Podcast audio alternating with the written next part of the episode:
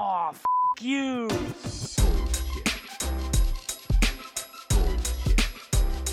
Bullshit, bullshit. Bu- bu- Bullshit. Bullshit. Bullshit.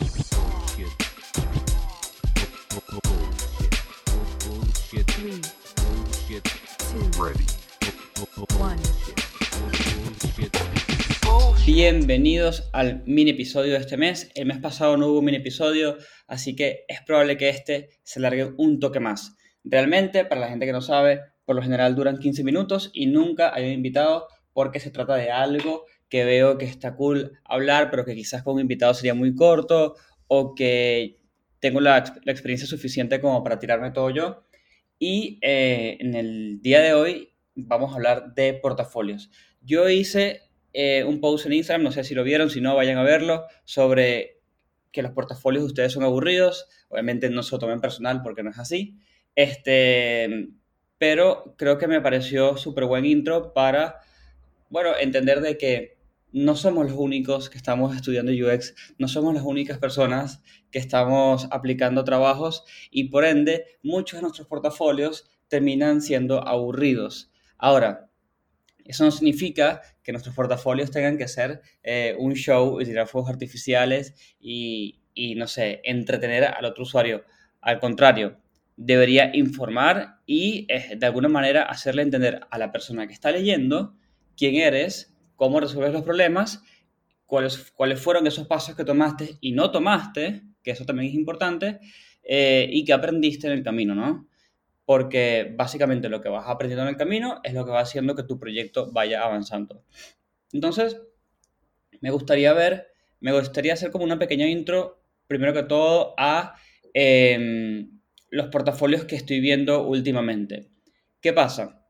Si, si están entrando a UX o por ahí tienen un tiempito y dijeron, bueno, listo, me hago un curso, que está buenísimo, por cierto, obviamente, eh, lo que tiende a pasar es que todos salen con el mismo proyecto, con el mismo, eh, ni siquiera es un template realmente, sino que el, el, curso te dice, mira, yo necesito que me tires un, un, proyecto final que tenga estas características y está bien porque los cursos no pueden manejar algo tan personalizado, eh, pero en algún punto ustedes mismos tienen que entender de que después cuando ustedes entreguen eso, lo van a estar, lo, así como lo estás haciendo tú, lo va a estar haciendo 100 compañeros más, 200 compañeros más, además de todos los otros cursos que existen que van a hacer exactamente lo mismo.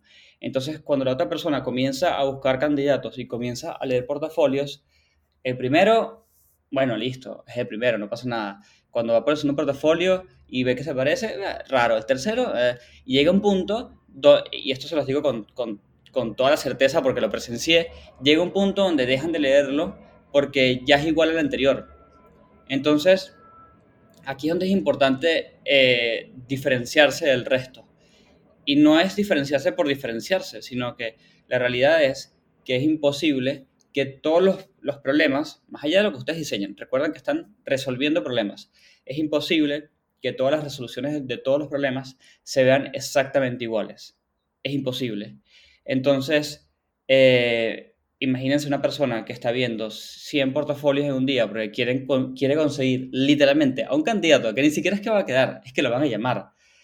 Y comienzas a ver que todo se repite igual, eh, comienzas a saltarlos, hasta que literalmente lo que haces es que te paras en el que es diferente. Entonces, ahora, ¿qué significa ser diferente, no? Porque eh, tampoco es que vamos a ser tan diferentes como para comenzar por el final y terminar por el principio. Eh, todos los portafolios van a comenzar con un título, todos los portafolios deberían comenzar de una manera, pero el cuerpo, de la manera como se desarrolla, es donde cambia. Entonces, ahora, ¿por qué digo que todos los portafolios comienzan iguales y está bien que eso ocurra? Bueno, primero que todo, tiene que haber un lugar, tiene que haber un título que describa el problema que están resolviendo o lo que querían atacar o, lo, o a veces también depende cómo enfrenten el, portafolio, en el título pueden poner como el resultado, ¿no? Tipo, cómo aumentamos el 30% más de conversiones, por ejemplo. Pero eso ya son diferentes estilos de escritura, ¿no? Pero siempre tiene que haber un título, tiene que haber una introducción, tiene que haber un, un problem statement, siempre se me olvida decirlo en español, como una explicación de problema. Y tienen que también hablar sobre la audiencia a la que están atacando, cuál fue su rol y cuál fue el tiempo y las limitaciones del proyecto. Hasta ahí, todo bien, ¿ok? Eh, hasta ahí, muchos portafolios se van a aparecer, unos harán toda esta parte más larga, otros más cortas, este, otros harán tipo audiencia, personas de tal, de tal edad, tal edad, pum, chao, y otros harán pequeños parrafitos, todo eso está bien, pero ese formato se conserva, no pasa nada. El truco está en el medio, en el, en el proceso, en el cómo pasó todo esto que te estoy contando. Y aquí es donde el 99% de las personas fallan. ¿Por qué? Porque en realidad muchos lo que hacen es eh, explicar lo que hicieron palabra a palabra como si fuese un diccionario o como si la otra persona que está leyendo quisiera una clase de UX. Y eso es lo que está sucediendo. Recuérdense que hacer un portafolio es casi como hacer un proyecto nuevo y piensen que las personas que van a leer este, este proyecto de ustedes es eh, su nuevo usuario. Lo pueden ver de esa manera. Es el usuario que están atacando, el nuevo usuario. Y la persona que está leyendo el portafolio no le interesa saber que las esas personas se, se, usan para empatizar con el, el, usuario y saber, no, eso, esa, esa descripción no le sirve de nada. Si ustedes, por algún motivo, hicieron un proceso muy complejo y tienen que explicar algo muy particular, listo, háganlo. Pero no se puede explicar cada paso como si fuese una receta de cocinita, porque no lo es, eh, y estar explicando cada, eh, no solamente explicar cada paso, sino que explicas cada concepto. Entonces, use personas, las use personas sirven para pa, pa, pa, pa, pa, y después lo que hiciste, y después el resultado, y después cuando pasan al siguiente paso, vuelven a hacer lo mismo.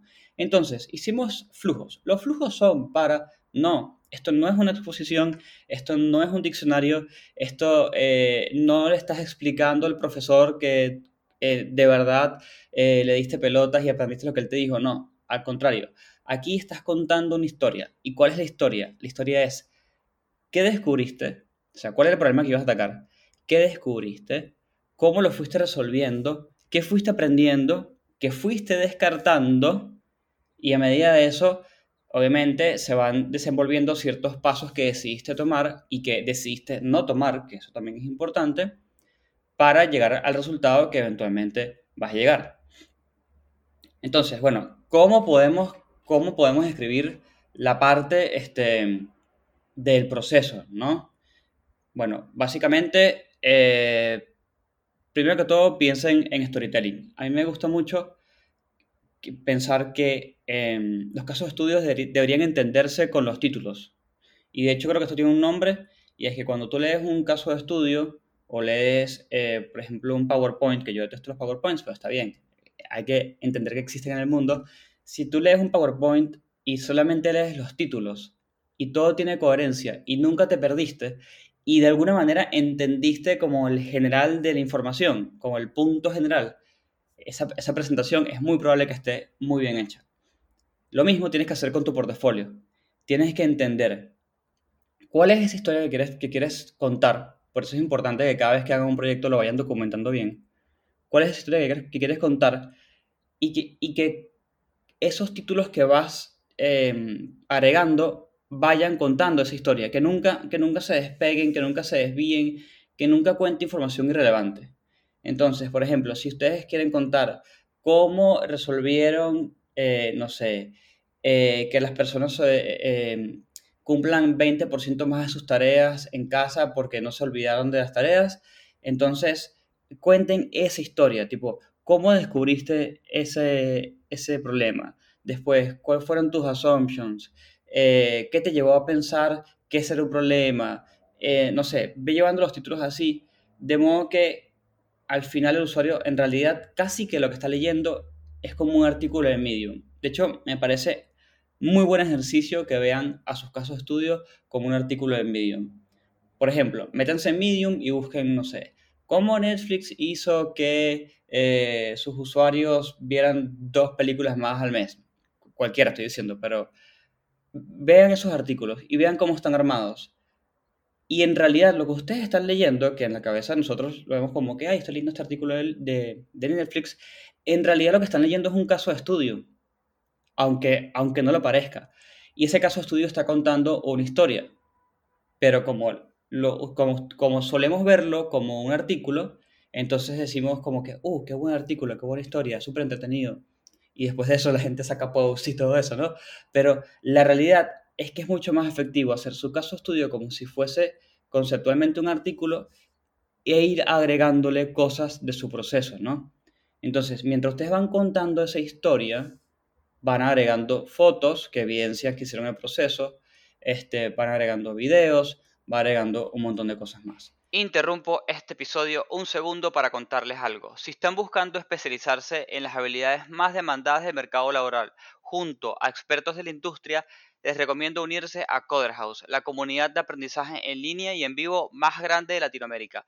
Allí van a poder estudiar marketing, diseño UX, UI, programación, producto y data. Formarán parte de cursos con un enfoque práctico, mentorías personalizadas y acompañamiento en la inserción laboral y mucho más. Además, les comento que si van a la descripción del episodio, pueden eh, obtener un 10% de descuento adicional usando mi código UXPS Podcast. Así es, adicional.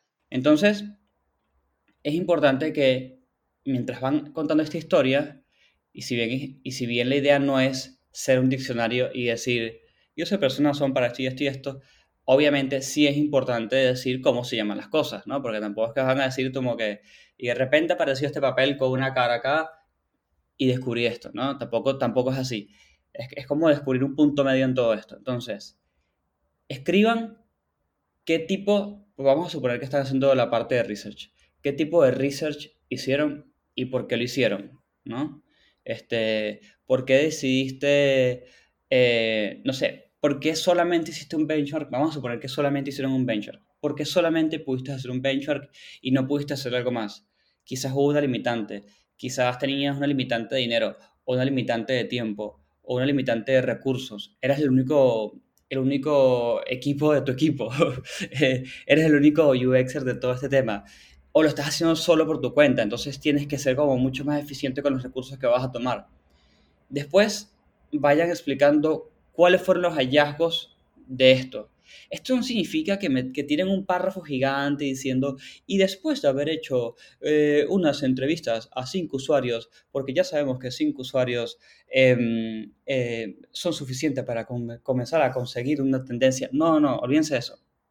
Las, las, las cosas que ustedes encuentran son las conclusiones de la digestión de toda esa data que ustedes están obteniendo.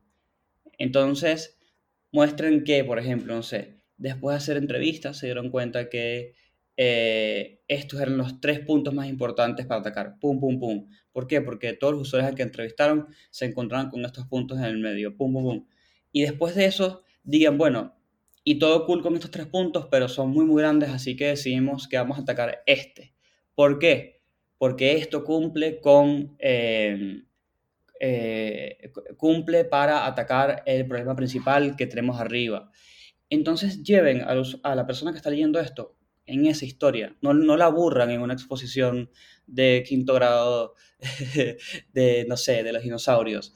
Háganlo, háganlo interesante, háganlo que la persona que está leyendo esto se interese.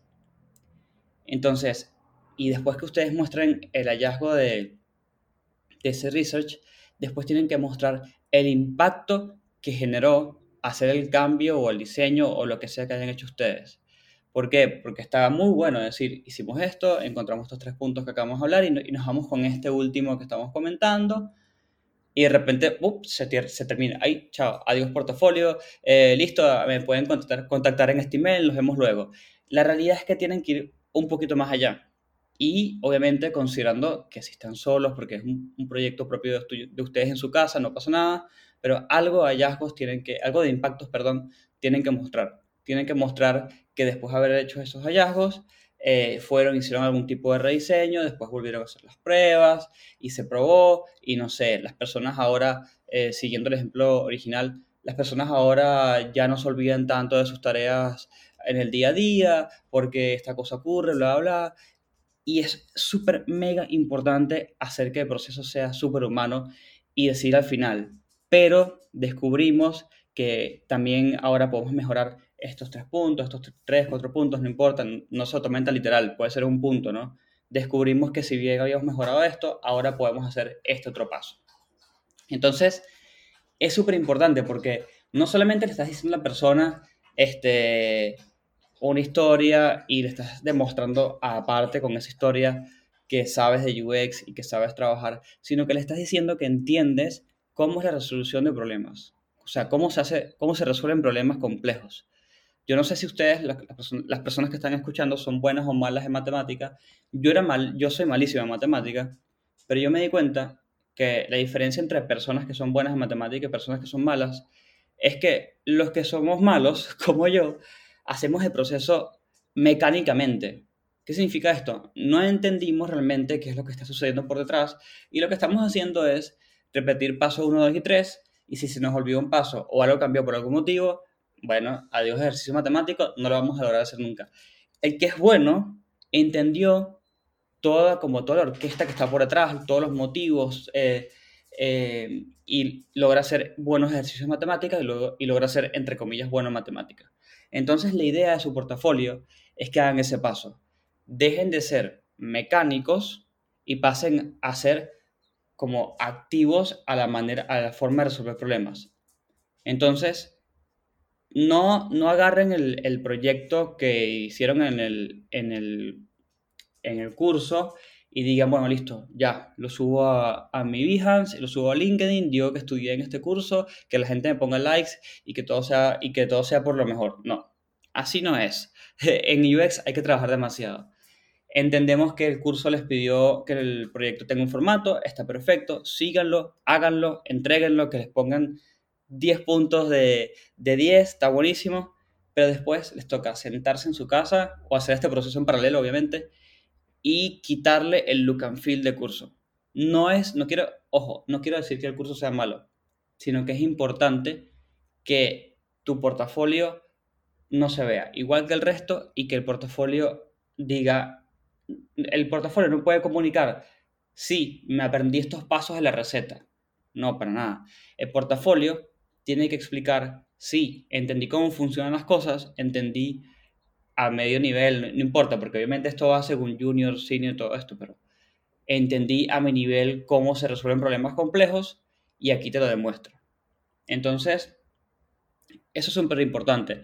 Otro ejemplo que les puedo poner de, de, la diferencia de personas que entienden cosas y personas que lo hacen mecánico es la cocina.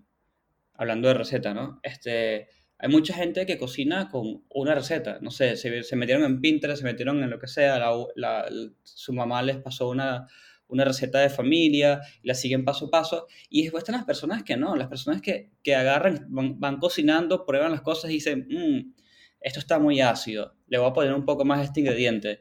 Mmm, esto está muy dulce, déjame, no sé, ponerle más agua. Entonces, son dos personas que van a tener dos resultados completamente diferentes en la cocina.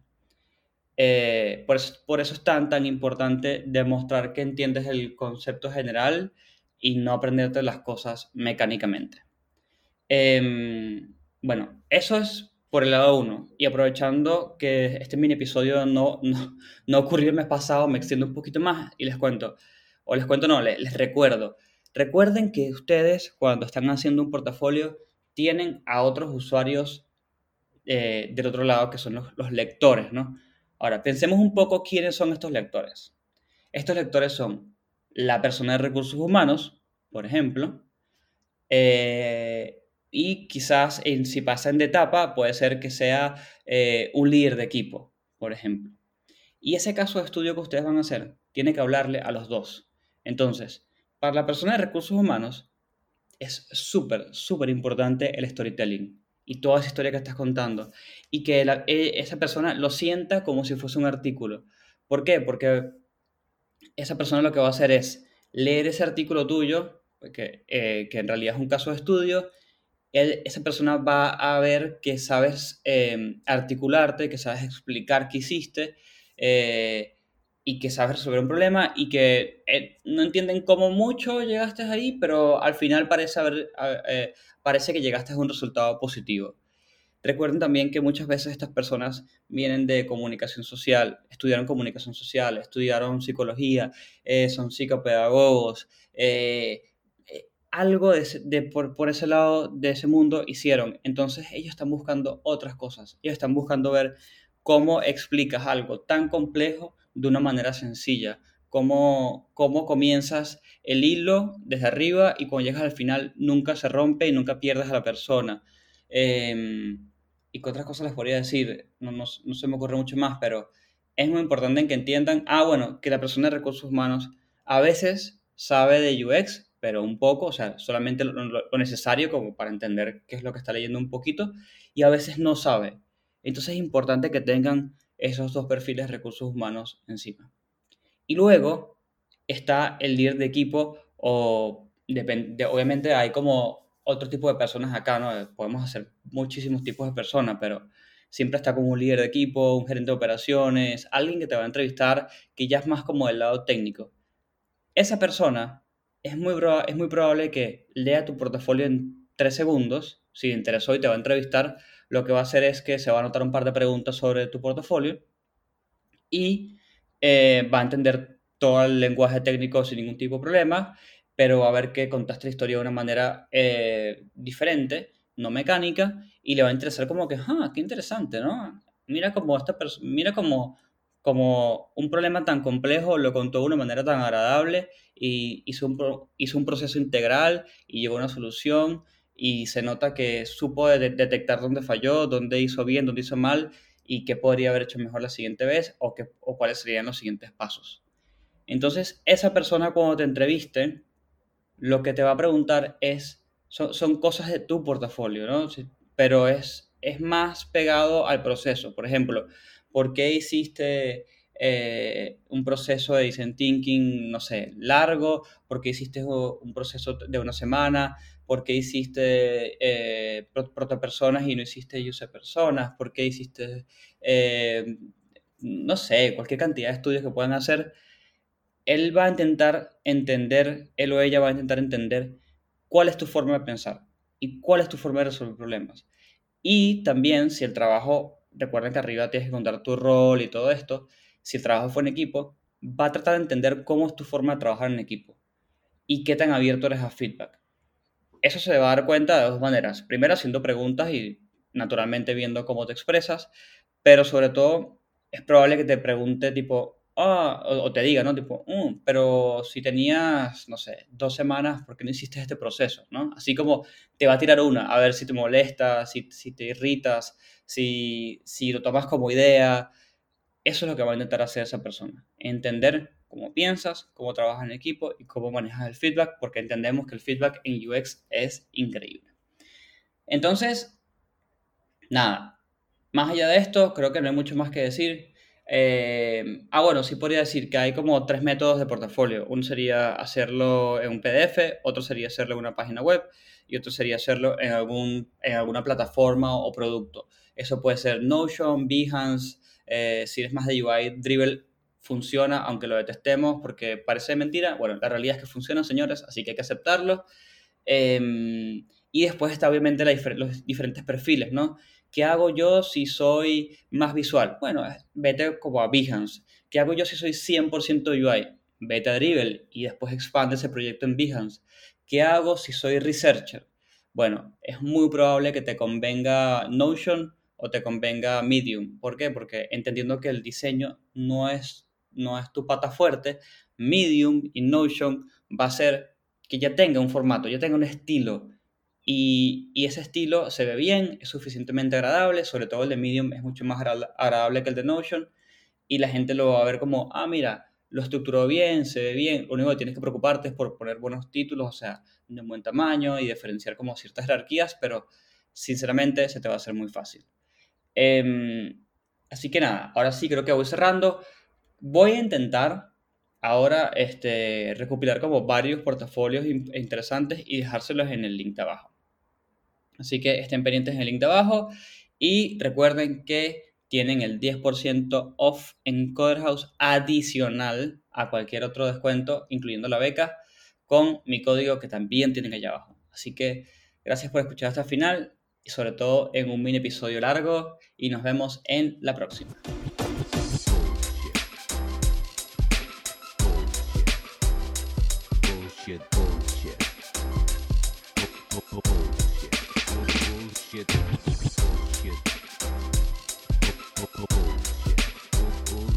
One.